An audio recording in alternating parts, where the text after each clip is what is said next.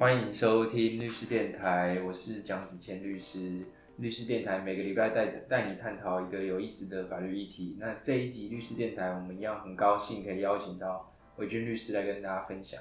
嗨，大家好，我是洪伟军律师。呃，这一集我们可我们要讨论的是有关议员诈领助理费的案子。嗯，最近蛮多议员呃被搜索，然后被声押。对，主要原因就是因为他们诈领助理费。嗯，那我觉得，你知道他们诈领助理费，他们通常都怎么样诈领吗？呃、哎、如果我先讲一下，嗯最近是那个林梦议员被被被那个对，被、就是被侦办。我先讲个比较无关的，就是我看到新闻才知道，原来他已经三十八岁。哎、我有跟你同样的那个对，我。觉得，嗯，你说看起来很像差不多三十二吗？可能吧，就是我觉得议员保养的真好，哦，夸奖一下哎、绝对没有别的意思，对不对？不过他真的真的还不错啊。是是是，以前好像时代力量的议员，然后后来哎退党了。对对对对对。那嗯其实其实不止啦，还有呃，就像是那个呃前前议员童仲彦，台湾阿童，对，然后还有潘怀忠，对潘怀忠是那个医生吗？对他后来是新党的的议员，他代表新党选上议员。然后还有嘉义是听说已经连装了好几届的那个戴妮，也是政治世家。嗯，对，那纷纷因为这些这些所谓的诈领助理费的事件被搜索，甚至被羁押，像戴妮就被羁押。那童仲彦跟呃童仲彦是有罪判决确定，然后潘怀忠是认罪。对，所以其实大家就知道这种状况其实好像还蛮广泛的。你是说议员常常因为诈领助理费、助理费这件事情，然后就就有点像是处罚？对，我觉得在这边我们可以跟大家先简单的讲一下啦，就是大家知道，呃，我相信如果有学法律的人一定听过，没有学法律的人多少也听过这部法律的名字，就是我们的《贪污治罪条例》。那《贪污治罪条例》其实算是我们讲在法律的体系上，它算是刑法特别法。那它针对的就特别是公务员来犯罪，就是特别是关于我们的贪污，也就是说你不廉洁。你说阿扁吗？呃，当然阿扁，阿珍，哎、阿扁跟阿阿珍，阿哎、阿珍没有公务员身份，阿珍对啊，阿是这个是另外一个问题。对对对，就是呃，简单来说，其实大家有个基本理解，就是贪污治罪条例它是非常严重的罪名。那只是大家要注意哦，你以为其实刚刚子谦讲到一个重点，你以为你只会因为有公务员的身份，你才成立贪污治罪条例吗？错，对，其实不一定。对，当然我们第一个可以跟大家讲啊，其实呃，因为今天毕竟是讨论贪污治罪条例，我觉得我们也不用讲太多这个刑法，但是大家要知道有个基本认识，就是说这个刑法的公务员三个字比你想象的要广泛。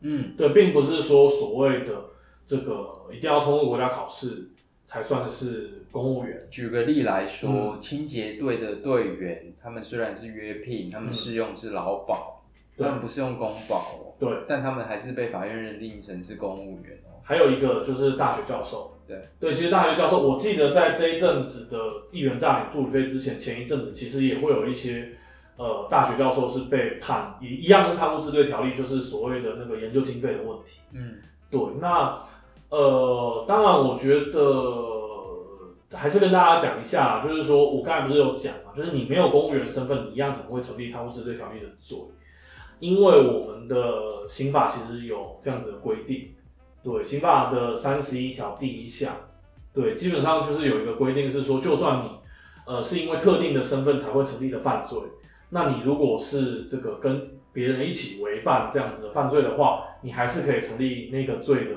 正犯或者是共犯。嗯所以举例来说，你如果帮助公务员图利，其实你一样会被用贪污治罪条例来论罪。你治你为公务员，其实对，差不多是这样的意思。然后你的罪名也会非常的重。嗯，对。所以像这些议员助理啊或什么的，其实呃，老实讲，当然议员本人当然不用讲了，他们还是。公务员对，那议员助理其实也会有类似的身份。那就算没有呃，应该这样讲，就算没有我们讲说通过国家考试的身份，可是刑法上贪污治罪条例的适用上也会认为你是有适用的。嗯，对，这是一个大前提的。了解。所以呃，通常他们议员啊，在报，据我所知，在报助理费的时候啊，要么就是你直接拿一个人头的名字来报，那嗯那个人完全从来没有出现在那个呃律议员的办公室。对，那第二种可能是说，你比如说有报半天领半天的钱，呃，领一天的钱，但是你实际上只上了半天的工作，嗯。就是超出那个时间的嗯。部分，你并没有去执行你议员的职务。嗯。那这两个都有可能被列为就是诈领议员诈领助理费的嗯。那个犯罪行为之一。嗯嗯嗯嗯嗯，就是呃，简单来说，还有所谓的以少报多啦。就是举例来说，我可能报出去的助理的薪资，因为其实助理的为什么这这其实为什么会涉及到贪污这些条例，主要也是说，因为这些议员助理的薪水并不是从议员的口袋里面拿出来，是从国家，对，其实是从国家。对，那我相信，虽然我们没有详细的去研究这些相关的法规，那只是说，其实我相信应该是有一个一定的标准。嗯，那这个标准假设，比如说议员的助理的薪资，假设预算拨出来是一个人每月三万五千块，那可能你报出去三个人头，就像子谦刚才讲的一种状况，就是说这三个人头其中一个人根本是你的亲友，或者这个人根本不在国内，他根本不是团队的一员，但你仍然报了。这个人是你的助理，然后你领了这三万五千块拨到你的户头之后，你就挪作他用。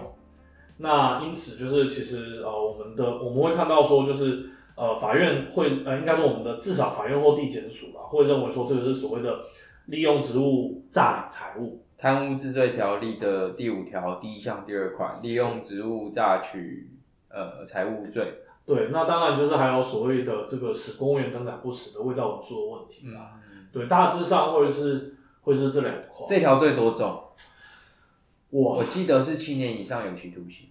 哇，这个问题真的是问倒我，但是对我记得是七年以上有期徒刑，因为我有一件案子，他也是，哦，他是清洁队队员，他周三下午他报了加班，对，那调查局认为说他在报加班这段时间他没有去执行职务，嗯对，但清洁队队员百百种啊，嗯因为有可能我是坐办公室的清洁队员，嗯但更多的清洁队员是出外勤嘛，嗯嗯嗯所以他们会抓那个基地台位置。哦，他们认为说，哎、你那个时候你不是报加班，那你基地台位置怎么会在你家里呢？嗯嗯嗯，他们就是用这个来做认定啊。嗯但其实我们当时也蛮冤枉的，因为他确实是在那个家里基地台的那个范围附近去，去有点像他们是机动的，哦，他要去跟里长那边探勘敞敞勘那个大型垃圾啊什么的。哈啊哈对，大概就讲到这边就好了。，OK，对对对，嗯，大让大家有个概念呐、实物上是这样做认定的。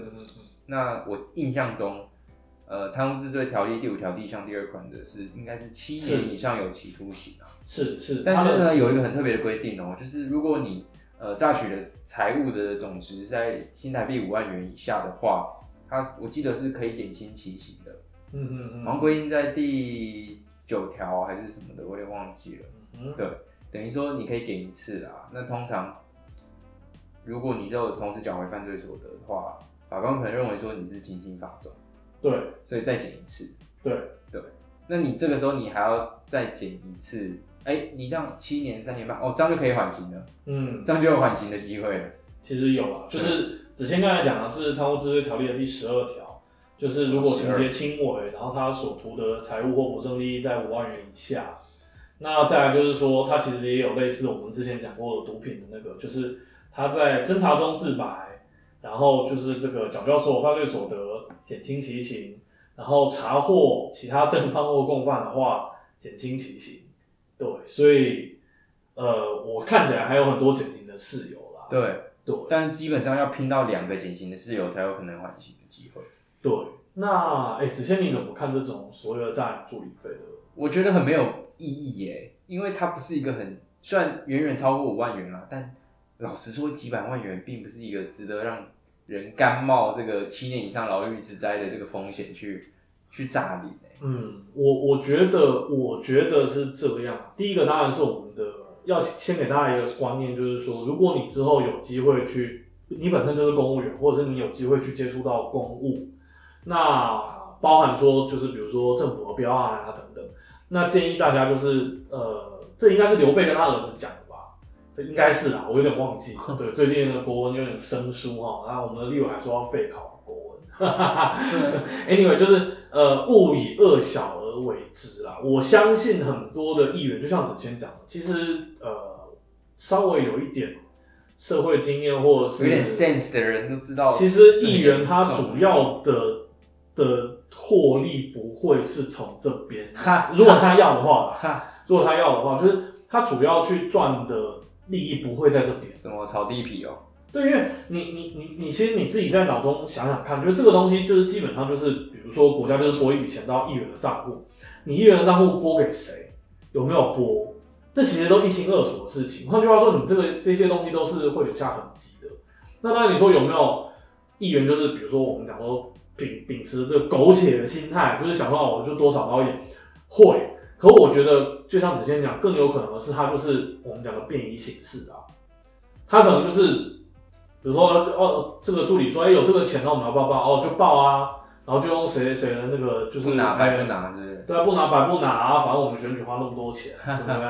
然后所以就是我们当然是要补一点回来啊，然后我们平常做选民服务什么都要经费啊或什么的，呃，对，大家会有这种心态。那你说这种心态可不可恶？确实也可恶啦。那可是归根究底还是回到说我们的贪污治罪条例，它基本上为了维护公务员的廉洁的形象，因为。其实你对于政府的不信任，会根本的影响到国家的治理。嗯哼，对，所以其实才会说公务员的廉洁操守是非常重要。那因此有贪污治罪条例的重刑。那可是我觉得最近的状况真的是太，真的是太多了啦，真的是太多。那呃，我并不是说这些，我并不是在合理化这些议员的犯罪行为。嗯，我觉得按照现行法，他们成不成立犯罪，其实当然成立犯罪。对，那呃，他们是不是拿到了很多？其实老实讲，看起来也都还蛮多的。我们看了新闻的，你所谓的多大概是多？其实都是几百万以上啦。可是我知道几百万，它大部分是累积很久的那个啦。它可能每个月就是多一些、多一些、多一些这样子。对啊，我只能说傻啊。嗯，要赚不是靠这个在赚的好不好？你知道议员比立委更好赚吗？因为他知道地方上哪个地方要做。